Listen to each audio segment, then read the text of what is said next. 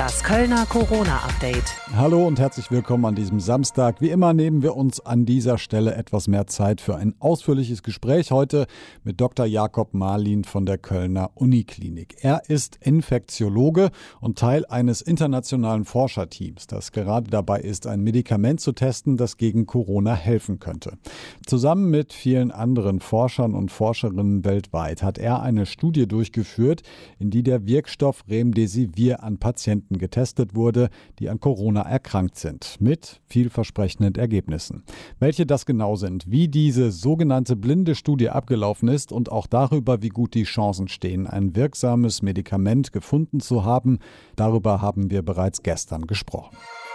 Und ich darf jetzt Dr. Jakob Marlin begrüßen. Hallo. Ja, schönen guten Tag, Herr Bartsch. Herr Dr. Marlin, Sie sind Teile des Forscherteams der Uniklinik Köln, das äh, aktuell mit einem internationalen Team eine Studie durchgeführt hat, in der ein spezieller Wirkstoff getestet worden ist. Mit der Hoffnung natürlich, dass er gegen das Coronavirus irgendwie helfen kann. Können Sie uns einmal erklären, wie genau diese Studie ausgesehen hat. Ja, also das ist soweit korrekt, wie Sie das beschreiben. Bei dieser Studie handelt es sich um eine sogenannte Doppelblindstudie. Das ist also eine Studie, bei der ein Wirkstoff verabreicht wird, aber nicht jeder Patient erhält einen Wirkstoff. In dem Fall waren das nur 50 Prozent der Patienten. Die anderen 50 Prozent der Patienten, die erhalten ein Placebo. In dem Falle war das eine Kochsalzlösung. Aber weder der Patient noch der Forscher noch irgendjemand aus dem Forscherteam weiß, welche Substanz jetzt letzten Endes der Patient erhält. Deswegen doppelblind oder auch verblindete Studie. Mhm. Und das wird Per Zufall wird das durch ein Computerprogramm wird das ausgelost, welcher Patient jetzt letzten Endes welche Behandlung bekommt. Ja, und das ist eigentlich eine international durchgeführte Studie. Letzten Endes, meinem Wissen, 68 Studienzentren, die da weltweit dran teilgenommen haben. Die meisten davon in den USA, mhm. allerdings auch in Asien und in Europa. In Europa waren das Asien und in den USA sind es 47 nach meinem Wissen und die Rest der 68 sind dann in Asien und Europa verteilt. Also der Stoff, um den es geht, der getestet worden ist, das ist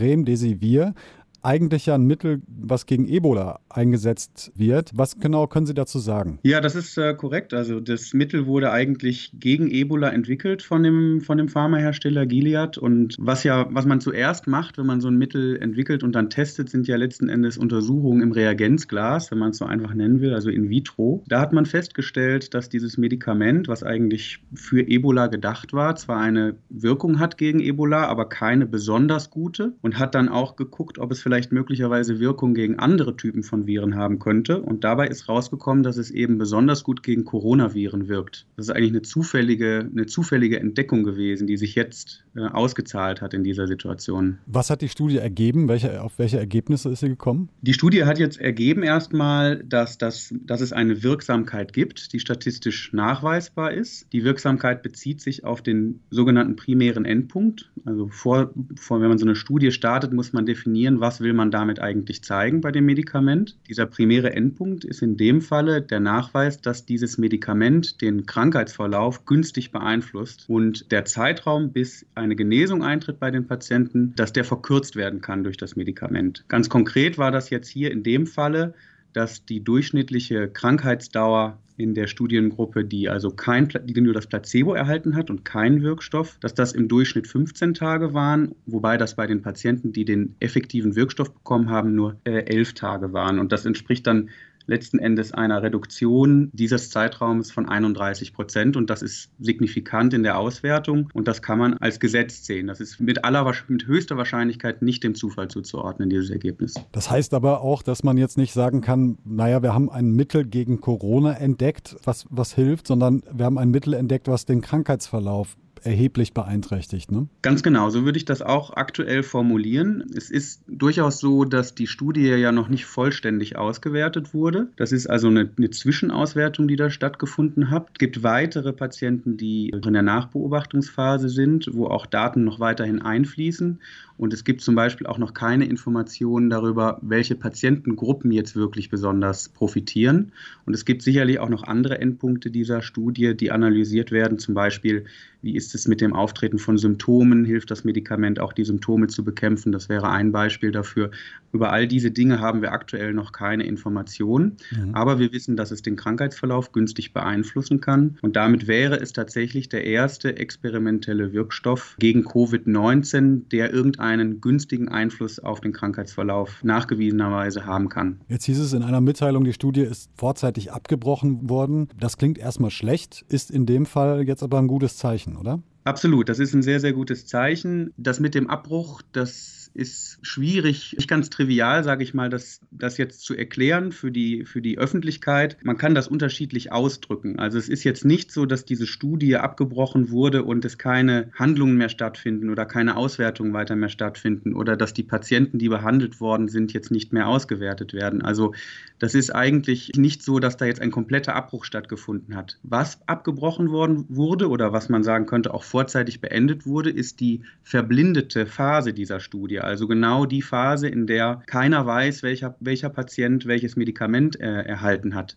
Und das ist ja eigentlich für so eine Studie, sage ich mal immer, das wichtigste Qualitätsmerkmal für klinische Studien, dass diese Verblindung nicht angetastet wird, dass also keiner weiß, wer das Verum bekommen hat, das echte Medikament, damit eben die Studienergebnisse nicht beeinflusst werden können. Das ist also eine ganz, ganz, ganz, ganz hohe Eigenschaft, die für die Qualitätsbewertung so einer Studie ganz vorne steht. Ja. Und diese Verblindung, die wurde jetzt vorzeitig aufgehoben. Und das hat damit zu tun, dass wenn man eine Zwischenauswertung macht, in der das Medikament bereits so überlegen ist gegenüber dem Placebo, dass man sich dann auch, also ethisch und moralisch natürlich, schwierig aufstellt, wenn man Patienten weiterhin mit einem Placebo behandelt. Und dafür ist es natürlich wichtig, dass man entblindet, damit man weiß, welche Patienten haben nur das Placebo bekommen und könnte diese Patienten möglicherweise dann auch noch mit dem Wirkstoff nachträglich behandeln, wenn man denn einen medizinischen Nutzen davon jetzt zu dem aktuellen Zeitpunkt noch sieht. Wie sieht es mit den Nebenwirkungen aus, äh, der allgemeinen Verträglichkeit? Jetzt ist, die müssen ja eigentlich dadurch, dass es ein Medikament ist, was auch schon im Einsatz war oder im Einsatz ist, eigentlich schon bekannt sein. Ne? Ja, das ist richtig. Also wie die Auswertung ist aus der aktuell vorliegenden Studie, über die wir gerade sprechen, das weiß ich noch nicht. Es gibt aber Vorstudien, aus denen bekannt ist, dass es grundsätzlich erstmal im Vergleich zu vielen anderen experimentellen Wirkstoffen sehr gut verträglich ist. Auch im Vergleich, Vergleich zu anderen viralen oder antiviralen antiviralen Wirkstoffen, die wir bereits in der Klinik einsetzen, ist es ähnlich oder vielleicht sogar mit weniger Nebenwirkungen behaftet. Man weiß, dass es in wenigen Fällen einen negativen Einfluss auf die Nierenfunktion haben könnte oder auch auf die Leber. Allerdings sind das alles Effekte gewesen, die glücklicherweise auch dann reversibel waren, die dann wieder weggegangen sind, wenn man das Medikament abgesetzt hat. Und persönlich, wir hatten ja nicht so viele Patienten in der Studie unter Beobachtung in unserem Zentrum wie vielleicht in den amerikanischen Zentren,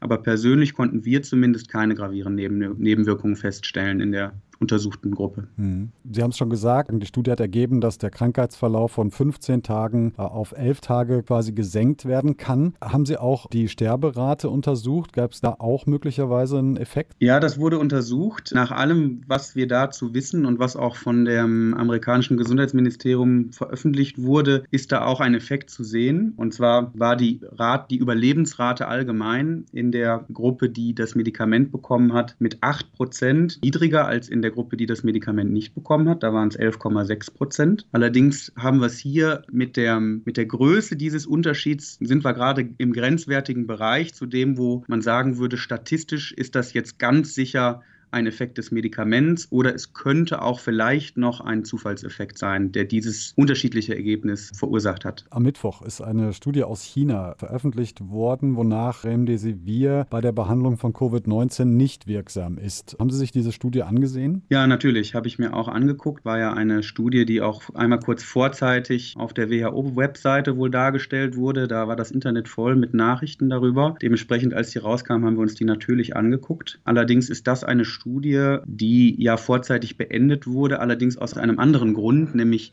dass zu wenig Patienten eingeschlossen werden konnten. Also diese Studie wurde wirklich vorzeitig beendet. Man hatte vor, viel, viel mehr Patienten einzuschließen. Die Schlussfolgerungen aus so einer Studie, so schade das auch ist, die bringen einen jetzt nicht wirklich weiter. Also diese Studie legt weder, beweist weder, dass das Medikament nicht wirkt, noch belegt es einen, einen Effekt. Also eigentlich kann man es nicht besonders gut auswerten. Jetzt, Sie haben es vorhin schon gesagt, jetzt ist ein Teil sozusagen ist schon geschehen in, durch die Studie, aber es fehlt eben auch noch viel. Wie sehen die nächsten Schritte aus? Aus? Also erstmal rechne ich damit, dass die jetzt im Mai die, die Daten vervollständigt werden. Und es gibt ja auch noch Patienten, die sich in der Nachbeobachtung, Nachbeobachtung befinden, auch bei uns im Zentrum. Die Daten werden natürlich weiterhin alle ausgewertet. Ähm, über 1000 Studienteilnehmern äh, ist das natürlich eine ganz schöne Arbeit, dann letzten Endes auch für die Statistiker in Amerika, das alles richtig auszuwerten und die richtigen Schlussfolgerungen zu ziehen. Und ich äh, gehe fest davon aus, dass noch im Mai, spätestens Ende Mai, also die gesamte Studie ihren Daten auch veröffentlicht wird. Und erst dann kann man eigentlich auch richtig fundiert darüber nachdenken, für welche Patientengruppen dieser Wirkstoff in Frage kommt und kann ja weitere Schlussfolgerungen auch für zum Beispiel klinische äh, Guidelines daraus ziehen. Ich denke, der nächste Schritt ist wahrscheinlich, dass wir in den Medien sehr viel hören werden über den Versuch, dieses Medikament zuzulassen von dem Hersteller Gilead. Die werden das in Europa und in den USA anmelden für wahrscheinlich irgendwelche Eilverfahren. Normalerweise dauert die Zulassung für ein Medikament durchaus mehrere Monate, vielleicht auch ein Jahr. Aber ich denke, dass aufgrund der öffentlichen oder auf der, des öffentlichen Interesses an diesem Wirkstoff wahrscheinlich da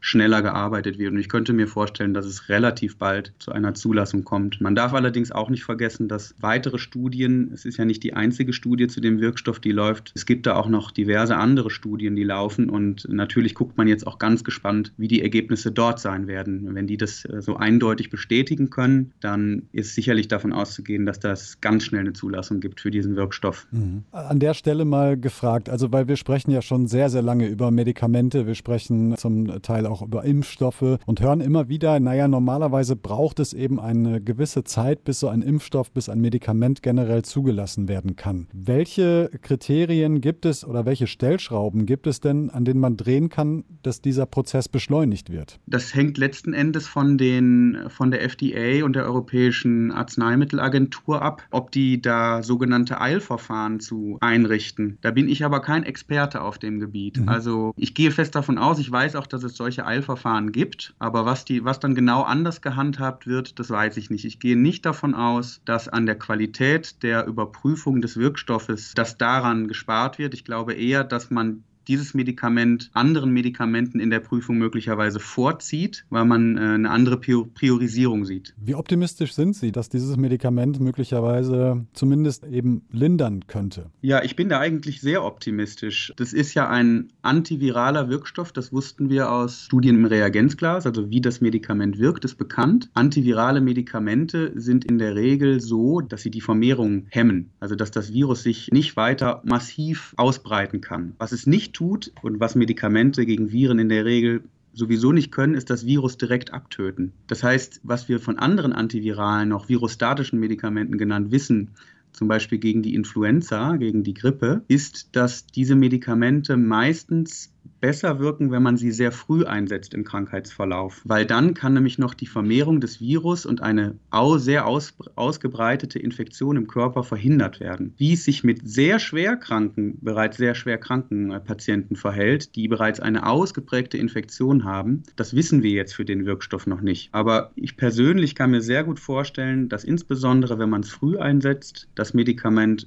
guten Erfolg hat, um Krankheitsliegedauern, also Krankenhausaufnahmen, zu verkürzen. Wie schnell ist so ein Medikament eigentlich hergestellt, wenn, wenn das denn zugelassen wird? Sie haben schon von einem Unternehmen gesprochen, einem Biotech-Unternehmen, das diesen Wirkstoff, das dieses Medikament herstellt, äh, allerdings natürlich auch nur begrenzt herstellen kann. Wie sieht das aus? Ja, also wenn dieses Medikament tatsächlich zugelassen werden sollte als erstes Medikament, was gegen Covid-19 einge was gegen Covid-19 angewendet werden kann, dann gehe ich davon aus, dass es eine große Diskussion geben wird um um Verteilung dieses Wirkstoffes, für welche Patientengruppen, aber auch auf eine weltweite Verteilung. Ich habe da ehrlich gesagt noch keine Einsicht drin und auch keine Informationen darüber, wie die Kapazität des Pharmaherstellers ist, Gilead Science, wie viel die davon gleichzeitig produzieren können, das weiß ich nicht. Auch unklar ist, welchen Preis sie für dieses Medikament verlangen werden. Ich denke, das ist auch eine zentrale Frage, die entscheiden wird, wie man in einem Gesundheitssystem, was natürlich auch ökonomisch funktioniert und wo man Gelder braucht, um viele Menschen behandeln zu können, entscheiden wird, wie viel und wie häufig dieses Medikament eingesetzt wird und in welchen Teilen der Welt. Und da, denke ich, gibt es wahrscheinlich dann noch eine große Diskussion drüber. Vielleicht, um noch einmal das so ein bisschen runterzubrechen und auf das Gesamtthema zu, zu schauen.